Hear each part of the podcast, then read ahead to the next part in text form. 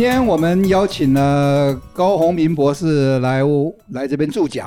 大家好，我是高宏明，我是一个地球科学家。人生的追求呢，是我长期在思考的呃问题。那希望这一次呢，可以跟宋老师呃有一些有趣的讨论。不过我要吐槽一下哈，你刚刚说人生的追求是你经常思考的问题。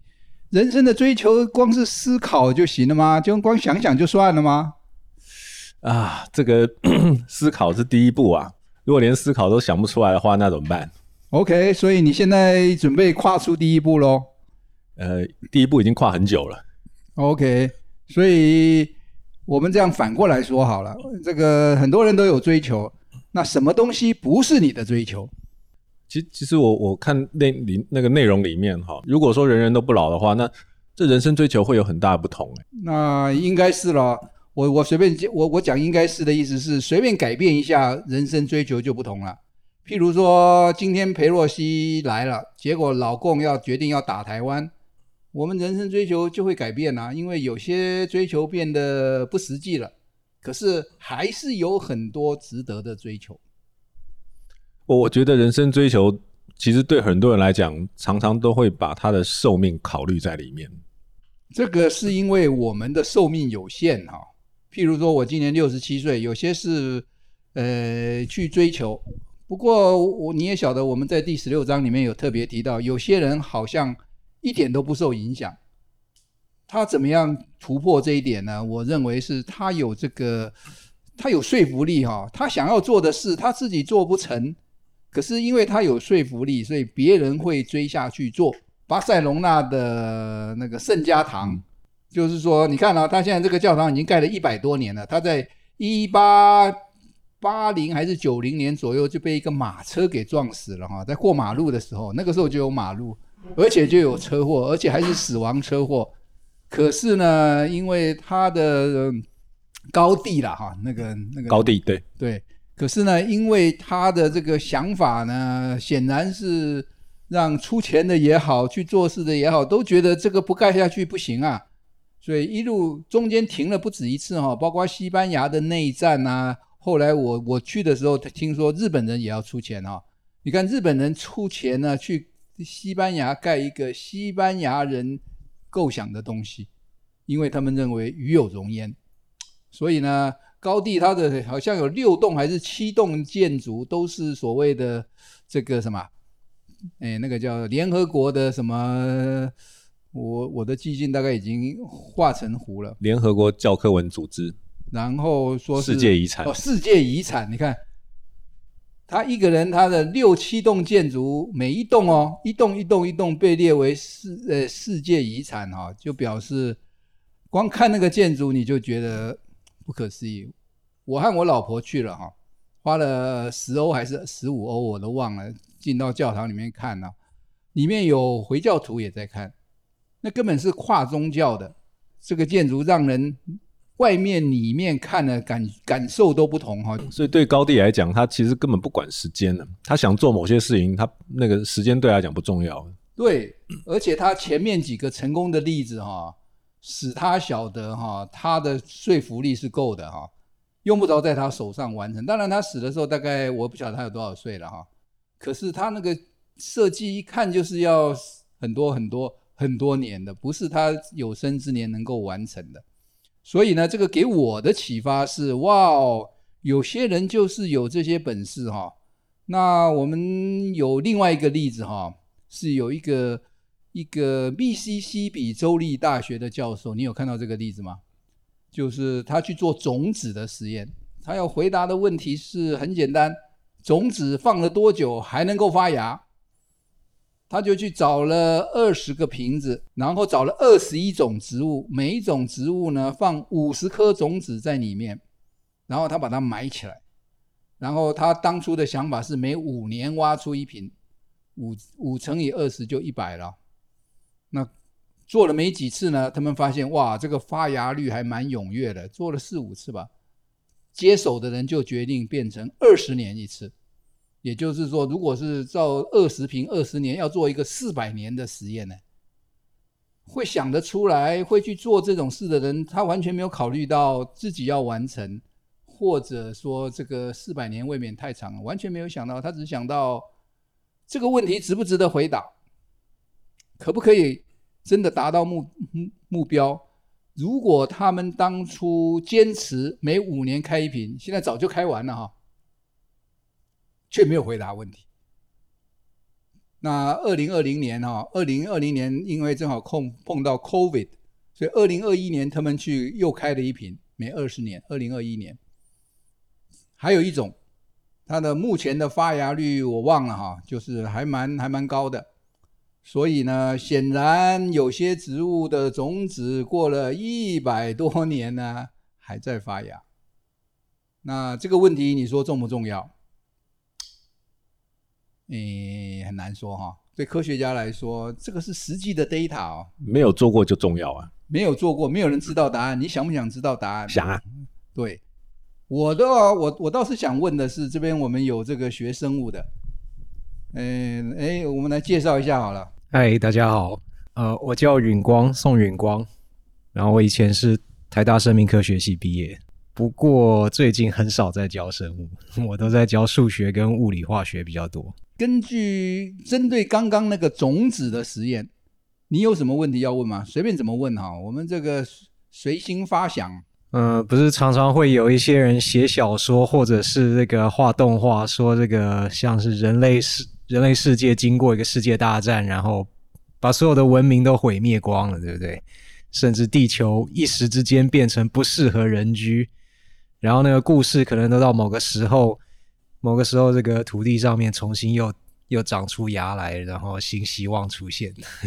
嗯，所以如果要真的真的经过这种大灾难的话，那你要植物重新生出来的这个生态系才有复苏的机会嘛。哦，所以你已经看到了这个这个暖化以后，或者是什么大灾难以后呢？有些东西会活下来，有些东西不会活下来。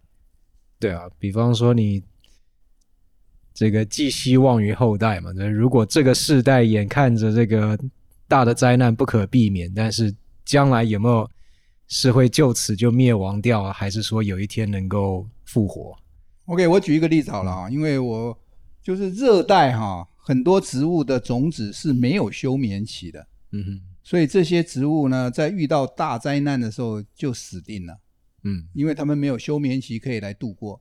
我举一个例子，海草的种子哈，放出来的时候就已经发芽发一半了哈，哇，所以呢，他们是逃不过什么大灾难的。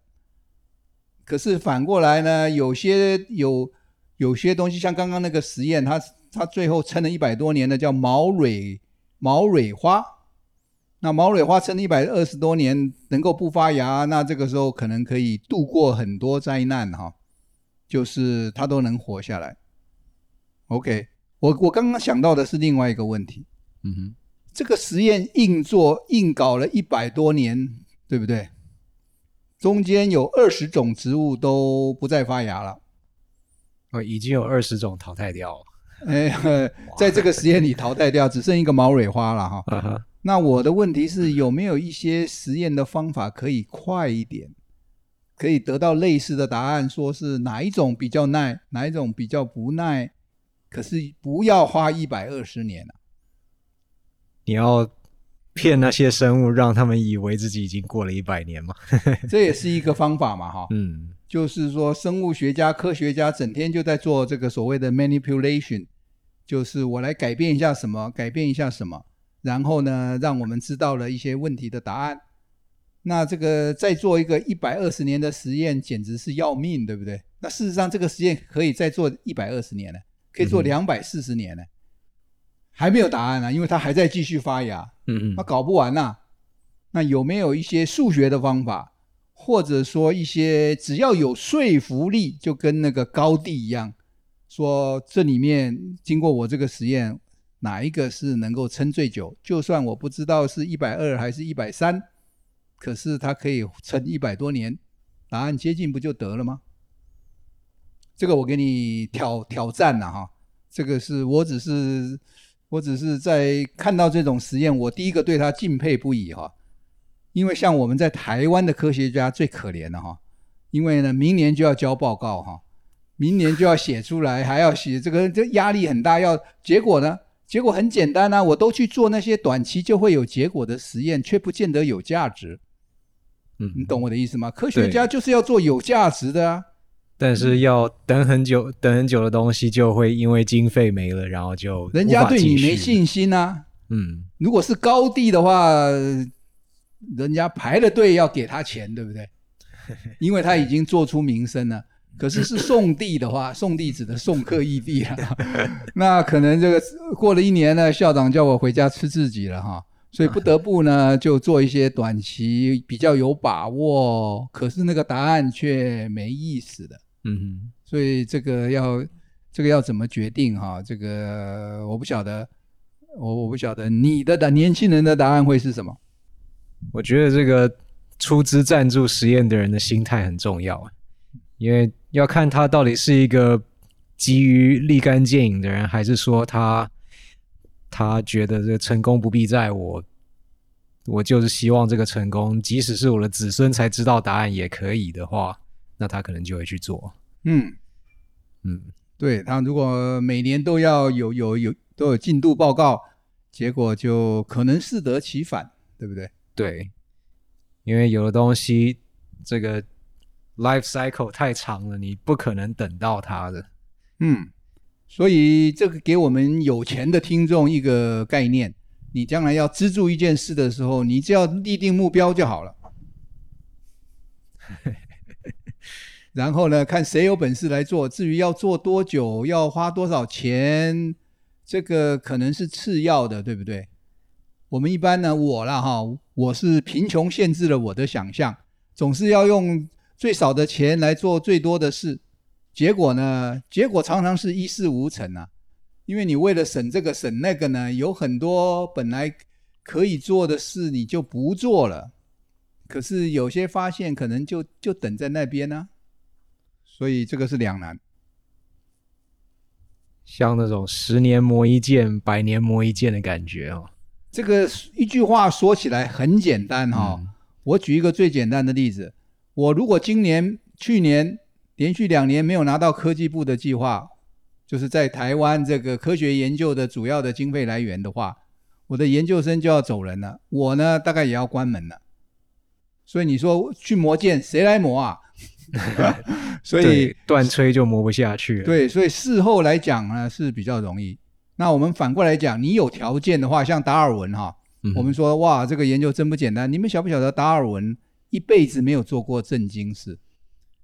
他家他家够有钱支撑他。他家是有钱人哈，他没有赚过一天的钱哈。嗯、这简直是在台湾，至少在我的想象里，哇塞，那是那另外一个世界的人。可是。你在乎他有拿到薪水吗？没有人在乎啊，甚至没有人知道哦。重点是那个时候的贵族，隐营博代级的多的是哈，一事无成的多的是哈。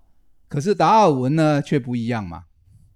我达尔文，达尔文是有钱的。我告诉你，我们这个呃，高雄市大利百货的十楼，我不晓得现在还有没有哈，那个叫做 Wedgwood 的。的那个瓷器哈，蛮有名的了哈，就是他太太，就是他娘家的姓，那前几年卖掉了哈，就是基本上他们两家都是有钱人，所以他们不必为了钱工作，然后他们为了兴趣呢，不小心，不要说不小心了哈，有了一些很很大很大的发现，影响全世界的人类。哦，他们发现什么事情？演化论呢？就是生命是演化来的，不是上帝，不必要是上帝创造的，就这样而已。嗯、你说 Wedgwood，Wedgwood 是他太太的姓。哦哦，就他们他们英国嘛，英国贵族都是要互相匹配的嘛，哈。以前人的想法也很可怜，嗯、有钱人一定要要要嫁娶有钱人，这样子财富才能够一直传下去。没钱人呢、啊，反正没搞头，也没有人有有钱的也不会跟你结婚，所以社会阶层分得很清楚。嗯哼，要工作的是没钱的人，那贵族呢？贵族有一大堆地，干嘛要工作啊？有一大堆资产。嗯，那同样是一一大堆资产，有些人就花天酒地，有些人呢做基础研究哈。嗯哼，所以这个呃，大概本来本来这个世界就是这样的嘛，哈，就算没钱，有些人还是一样喝酒度日，有些人就刻苦耐劳一样。嗯嗯，刚才提到就是说有些研究啊 要做比较久啊，其实就地球科学来讲，呃，其实已经蛮很长一段时间哈。那个有很多啊、呃，地球物理学家他们追求的是预测地震。嗯，预测地震是一个有用啊，对，是一个非常有用的。所以说，其实其实呃，就人类历史上其实已经花了非常多的功夫哦，都希望可以预测地震。那预测地震之所以到目前为止哈，这个还没有办法实现呢，那呃，一个重要原因就是它没有办法像预测天气一样。因为我们对于大气层的了解很透彻，所有的参数都都都都知道，看得到。尤其现在有卫星以后，对，所以你可以用很多电脑去模拟，很多城市去模拟啊。所以大家对于这个这个大气的了解，那你只要对它有充分了解，你就可以做很多很精细的模拟，解析度越来越高。嗯，可是我们对地球的了解远不如大气。我觉得还有一个 factor。大气的预测啊，我们随时在检验结果，对不对？对不对？对不对？地震呢，好像偶尔发生一次哈，对，只能偶尔检查检查一下有没有蒙对了，有没有蒙对了。对，所以它其实有很多限制啦。那可是预测地震又很重要。那、嗯、呃，目前呢、啊，就是说国际之间认为比较可行的是观察电离层。那，那个是果还是因啊？一般大家是认为那个是果。嗯，好，就是说地壳里面它有应力的蓄积之后呢，它会它这个附近呢会有电场的变化。那这个电场变化呢，就会影响到它上空的电离层。嗯，所以观察电离层，因为电离层用卫星就可以观察了嘛。那观察电离层，你就可以去观察这个地方它的能量是否蓄积啊？因为你地壳里面岩石它如果能量蓄积的话，它电场会变化嘛，所以简单的讲，就是你观察电离层，就在观察这个这个这个地球上岩石的这个电场的变化。那也也其实更就是间接的去看它这个压力的变化。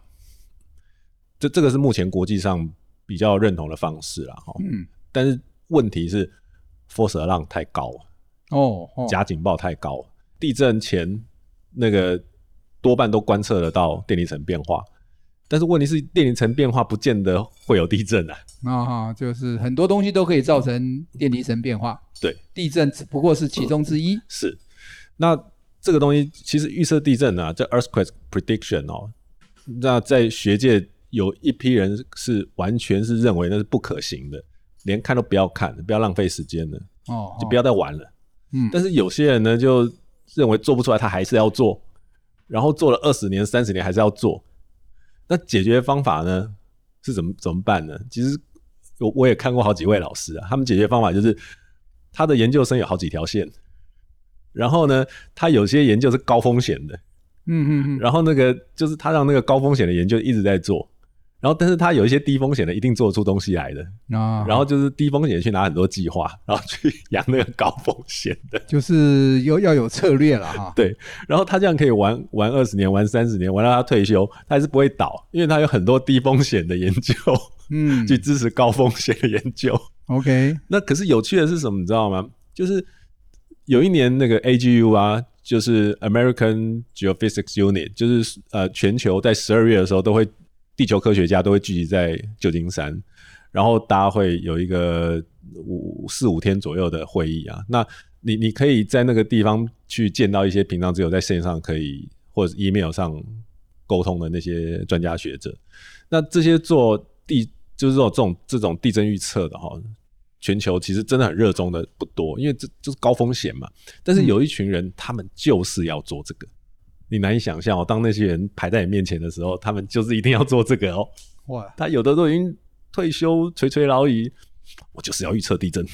那个叫做 叫做转了个弯就到了啊，对，过这个坡就到了。他他们有些人认为这才是有意义的事情，这才是有意义的追求。我们终于拉回了今天的主题。是啊，嗯，OK，所以所以从这个。我们这个当初的出发点啊，哈，我们这个生涯有限人的追求，跟一旦人人都不老的时候的追求，我们能够得到什么启发？就是说，人人都不老，他没有生命的限制，他没有时间的限制，他可以玩很大，对不对？我今年不行，明年明年不行，一百年后一百年不行，一千年后，那对我们的启发到底是什么？如如果照这样说，是你可以完成任何事情啊。因为你就一万小时理论来讲，你任何事情练习一万小时，你就可以，你就可以练习，你就会学会这件事情。那你无限大除以一万，它还是无限大。诶，这是我不同意的哈。怎么说呢？人人不老，并不表示人可以无限活下去，他只是不老，他还有其他方法会让他死，意外、传染病、自杀等等哈。所以，所以我根据我的估计了哈。大概以台湾的这个背景死亡率的话，大概活一千年平均。可是有人可以活三千年，有些人可以活四千年。可是再怎么说，全世界的人通通是这个死亡率的话呢？根据我的计算，可以活到一万八千年。最老的人，最后一个死死掉的时候，他是一万八千岁。可是全世界人每一个平均起来一千年，还是一样，完全用概率来算了哈。用半衰期算。等于是用半衰，没没错，他那个就是每一次等于是半衰期的概念，每年要衰变掉百分之一，哎，完没错，完完全是半衰期的概念。那我的想法哦是什么？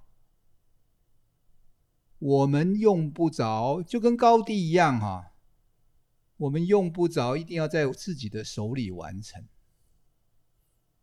我们是会老会死的人，你只要你的问题问得好，你的追求好，别人自然会去抢着要接手，那跟你去完成的也差不了太多，对不对？因为是你开头的嘛，用不着他不见得会在你手上完成，可是呢，要不是有你，就开始就没有开始，或者说开始可能晚了三十年，那。这个是我唯一想到的了哈，就是你看高地，他明明就是会死的人。刚刚讲做那个种子实验的，他一规划就是一百年呢，有没有搞错啊？他几岁了？他还写了 SOP 哈，这玩意未来的人要到哪里？他们把它放在他们校园一个很偏僻的角落哈，所以不会被打扰。然后怎么挖？然后挖了一瓶以后，要怎么样让这二十一种植物都有发芽的机会？就是 SOP 都写下来，那后面的人更更狠哈！一看那个结果发芽率这么高哈，他们把它改五年改成二十年哦，二十年基本上就是我这辈子做一次哦，不是吗？我们在一个一个一个工作岗位二十年，可是他们敢写一个一百多年的计划，也敢去改一个一百多年，把它改成三四百年的计划。可是呢，他们有一件事情没有改变。目标要知道种子能够活多久，这个没有改。这个是以科学家的立场。对。可是大部分人会觉得说，人生有限，何不及时行乐？你看，重点是人生有限，何不及时行乐？这是一般普罗大众的心情呢。嗯，这个大概有两个答案。一个，我们不是普罗大众，我们也有及时行乐的一面。可是呢，我们我们人都有很多面嘛，哈。我们有另外一面呢，是一个长久的追求。我们当然要吃饱啊，要温暖啊，要安全感，每天都要，每天都要，对不对？我还希望睡得好呢，不要三更半夜起来三四次了，这都很正常啊。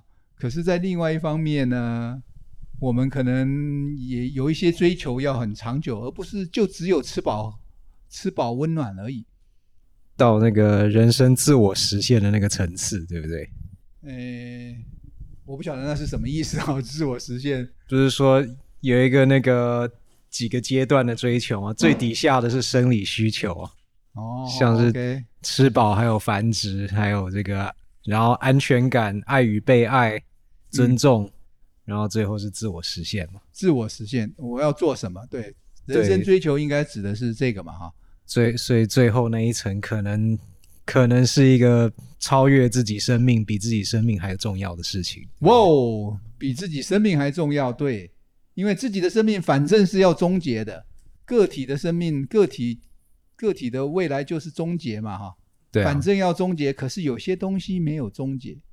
你们知你们记得一个可可夜总会吧？就是他是那个人死掉之后就会跑到另外一边去嘛，然后每年只有在一个时间大家会回来嘛。嗯，然后如果你的相片没有被放在那个你们家台上的话，大家会遗忘而已嘛。然后最后就 disappear。对他，他他给我一个很很很 shock 的就是，你什么时候是死了？你什么时候是真正的死了？他他他所谓真正的死的，消失，嗯，消失哦，消失。当活着的人没有一个人记得你的时候，你就是真正的消失了。哇哦！所以我们很多人都说要在历史上有定位，他讲的大概就是给大家记得，对不对？就不要消失。人生的追求跟那个追剧有什么差别？追剧哦，追剧，呃，有时候可能就只是在杀时间吧。哦，就是专注在某一件事情杀时间，就像我在在网络上下象棋、暗棋一样。呃，可能类似的感觉吧。哦，OK。不过如果如果你看到一部真的真的这个故事写得很棒，然后画面、声音都弄得很棒的动画，你也会感动不已啊。是的。感动不已，然后呢，对人生到底是怎么回事有所觉悟，是不是？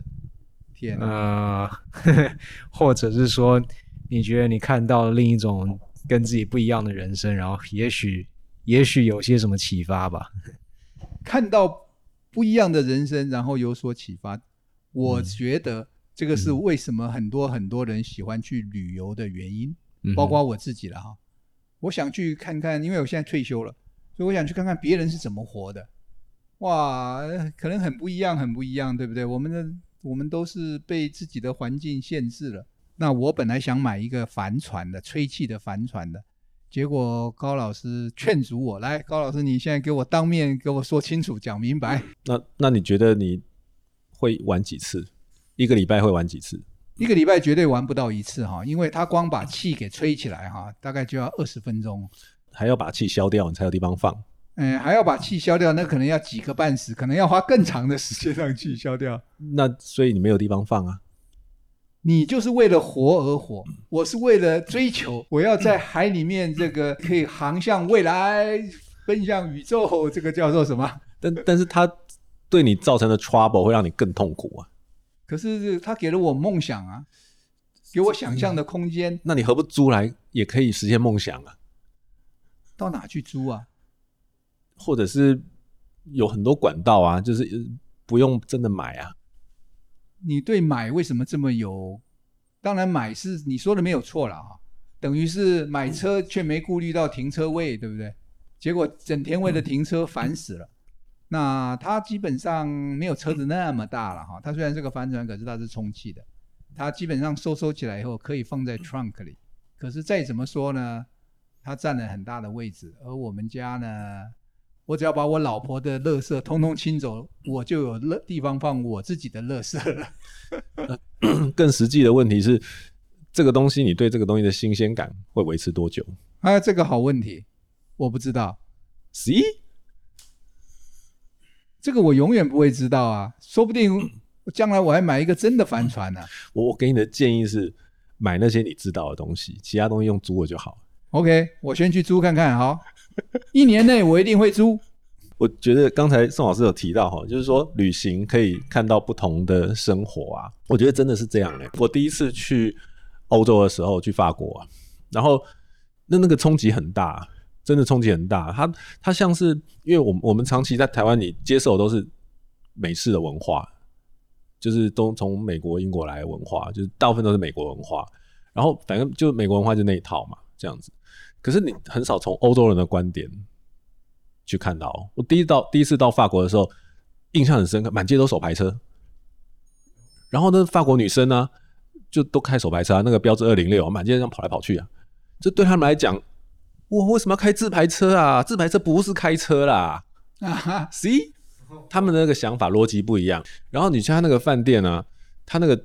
旅馆就是那个电梯都很小，哎，小的很啊，都很小，都是很挤。我想说那么挤干嘛？结结果那个我们同行的一个人就跟我讲说：“你不知道啊，笛卡尔说‘我思故我在’，不存在的东西，就是每件事情都有它存在的意义啊，不见得要大。”有些东西它就是要小啊，没有必要，就是就就不需要存在，互相排挤的。他他们有有他们另外一套逻辑呀，嗯，那那完全是另外一套东西，所以那个时候我就觉得冲击很大。如果说我觉得至于回归人生的追求是什么，这个问题我们可以再去把它放得广一点。有没有人去问过回教徒？有没有人问过基督教徒？有没有人问过天主教徒？他们从小就会有一套教育。你要怎样怎样怎样？你要怎样怎样怎样？你要怎样才会怎样？你要怎样才会怎样？然后大家就相信那一套了，然后就活得很开心了。其实你只要相信就好了嘛，那就是你的追求，你就相信就好了嘛。他就一套程式给你写好，植进去啊，那你就照着玩就好了。时间到就走了嘛。你的意思是说，不要有自己的追求？你你就是每个人模组化的追求，每个人都有他的信仰嘛，然后。我我我呃，实际上的状况就是这样啊，嗯，对不对？他们被他们的训练或者他们的宗教告诉他们，这就是你该有的追求。对啊，他不见得一定要追求真理啊，他只要跟你讲说，信奉叉叉叉是通往美好生活的不二法门，嗯，就这样就好了，你就相信这一套啊。他叫你娶谁就娶谁，他叫你嫁谁就嫁谁啊，你就相信他是最好的啊，一切都是最好安排啊。虽然有的时候不快乐，可是呢，它是有长远的意义的。OK，可是是啊，我们已经不是每个人都能接受嘛，哈。对啊，这个但是目前整个世界就是这样。你想想看，这世界上有多少基督教徒，多少天主教徒？你你把这些教徒全部加在一起，就占了这个全球多少人口啊？嗯，那这些人就是相信他们所相信的那一套，嗯，然后他们就会去往这个方向去追求。一辈子就追求这些事情，Okay. 甚至他们的收入都奉献在在在在这上面，因为那是值得他做的。对，他只要相信就值得，就像我们科学家认为，就像高地他认为说，这是他值得他做的，他这辈子、两辈子、三辈子不重要，相信一件事情，他相信就好了。嗯，我我我的看法了。哇，wow, 这又是一个新的层面了。这个这个我完全没有考虑到这个。宗教这个信仰这个部分呢、啊，我从小就在想这个问题耶。哇哦，你有家庭因素吗？我就是因为一定会有人要你去信什么不同的信仰嘛，那就开始在怀疑说这个信仰对还是不对啊？啊？你不会怀疑吗？可，见得传传你教的人技术有问题，竟然让你思考起来了，就就是是就是相信。就是会开始怀疑呢？怀疑就不是信仰的开始了。对啊，你讲没错，怀疑就不是信仰开始啊。OK，哇哦，所以在小时候出发点是信，是相信还是怀疑？没没有办法被说服的话，我就会怀疑嘛。嗯，讲不出个道理来。这，这个是我啦，不见得是每个人。对对对，每个人都不同，每个人机缘不同。他们的标准答案是：上帝没有必要跟我们，让我们了解。嗯哼，没错嘛，哈。对啊，那意思就是说，我们不需要了解，你也可以相信呢、啊。嗯，可是有些人觉得不行，高老师就说不行。我也觉得不行，尤其是接受这个科学训练之后，我就觉得这个事情应该要合乎逻辑。回到人生追求，我有过一个这个 YouTube 上说这个怎么样。怎么样达成你的愿望？跟追求有点像嘛，哈。然后我其中一个是靠打赌，就是我们因为都怕损失嘛，靠一点小小的打赌呢，常常让我们去做我们本来就一直想要做却没有去做的事，就是在鼓动人要去有愿望、有追求，然后怎么做到？然后呢，讲了几次以后，有一次有两个国外来的学生。在之后特别跑来问我，他说：“可是我们没有愿望啊。”这个对我来说非常 shock 哈，就是哇，他不但他没有愿望，他还愿意告诉我说，他想不出来他有什么愿望，他就受那么一步一步就受大学教育，就到台湾来接受这个不同文化的熏陶，然后突然之间有一个人告诉他愿望怎么达成，可是。却没有告诉他什么才是他值得的、值得他的愿望哈。所以我那个时候就下定了一个决心，好，我的下一个 talk 是要来教人家怎么样找到自己的愿望，就是换的嘛哈，本来是怎么达成嘛哈，那是你有愿望才达成，现在变成你没有愿望了，你怎么找到？因为我相信每个人心里的深处都有愿望的。那刚刚高老师讲的就破了这个题哈，不见得每个人要有愿望的，有些人有信仰啊，那个就是。那个就是 wholesale 的愿望嘛，哈！我只要加入这个宗教呢，我就照着长老说的去做，那个就是人的愿望。哇，这也是一个，这也是了哈，这也没错嘛，哈。嗯，对，有人的愿望好像就是延续其他人的愿望，哦。就是说，别人的愿望很有说服力，或者说我反正也没有自己的愿望，我那我就。Follow 你的，那这也这也没什么不行啊，你只要能认同就行，那能接受就好。对，就像跟着高地去盖房子一样，盖出来的确很宏伟，可是不要忘了，高地就那么一个，有很多人去盖房子，盖出来以后是丑八怪。这个我是讲笑话了哈。其实，其实我我觉得人是很有趣的，人性是。很有趣的，然后去探探索这个人性的过程当中，呃，就是说对我来讲是充满的乐趣。台湾人跟日本人有很大的不同。你到日本的公车上，你去主动看到老先生老太太让位，他们不见得会接受；或者是说，你看到有有老先生老太太在在车站跌倒，你去扶他，他会一副那种很惊恐、很抱歉的样子，因为他觉得他给社会惹麻烦了。日本人就是这样，他他们他们就是一个整个国家，他熏陶教育就是这样，你不要给社会人麻烦。他们发生什么事情，就是就是赶快鞠躬，赶快道歉，他就是不不愿意给社会人麻烦。你的意思是说，看到一个老人在日本跌倒了，就给他去，就假装没看到？嗯，日本的社会跟台湾社会不一样。可是我我我当然是台湾人的这个想法，这怎么可以，对不对？你看，当然要去扶他一下啦。但是你你你就可以看到这个多有趣，一样是人啊，你也是人，日本人也是人，我们都是人啊。哇 Wow！但是大家想法会不一样，嗯、他他们会真的真的就觉得说他给社会人麻烦，他他带给你 trouble，然后他就非常的抱歉。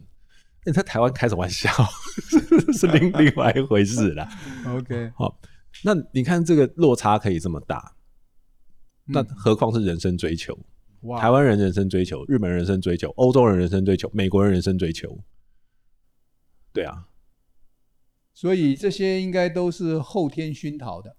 我认为是后天的，后天熏陶。嗯、那至于说应该追求什么，我我其实我想很久、欸，诶，真的我想很多年，然后有得到的结论都很少，一点点，然后我也不敢说是对的。那其中一个结论就很简单，快乐就好。对我来讲，我觉得快乐就好。对啊，你去追求当然要快乐嘛，哈。很痛苦的追求好像也搞不久。就算你是基于某些宗教，然后长老叫你去干嘛，然后你就照他去做，然后你就很快乐啊。他说你快乐，你就快乐，你就真的觉得很快乐啊。那这样就好了。OK。那如果你有自主性，你一定要达成某个体能上的目标，或者是怎样，我一定要念 MIT，你很很努力的。你也达到了，那你觉得很快乐，这样就好了，没关系，快乐就好了。你当医师每天累得要死，然后去帮人家开刀怎样的，那当然都问很很辛苦了，但你快乐就好了。嗯，到后来就是这样子啊，我我我得到了一点点结论，但也不见得是对的。OK，不过我我我比较多嘴哈，就是怎么找到你的愿望哈？我那个时候我记得我写了几条，我都依稀记得一些。其中一个是，不管你想到什么，就先把它写下来，然后再写下几年几月，就这样。迟早你会发现呢，有些不是你的愿望，那就把它删掉。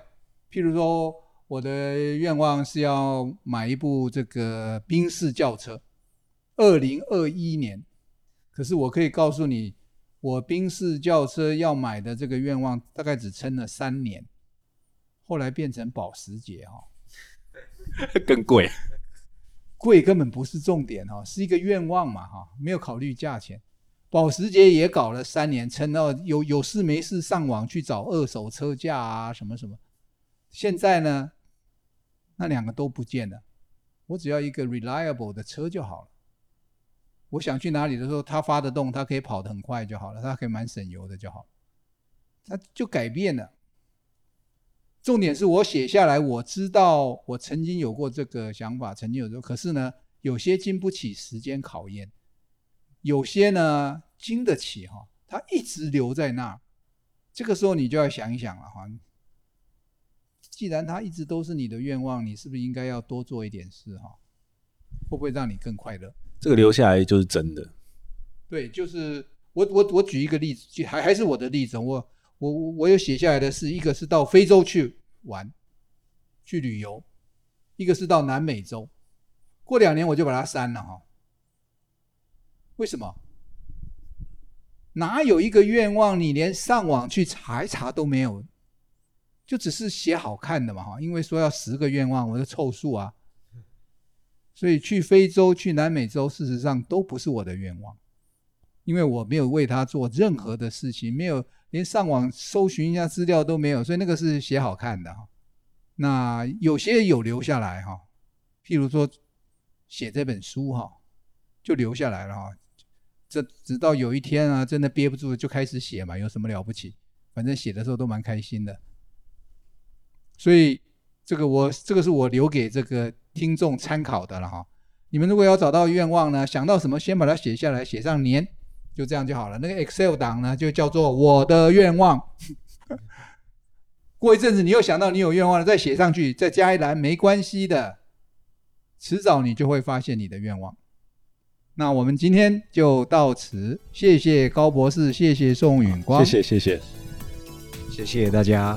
好，拜拜，拜拜。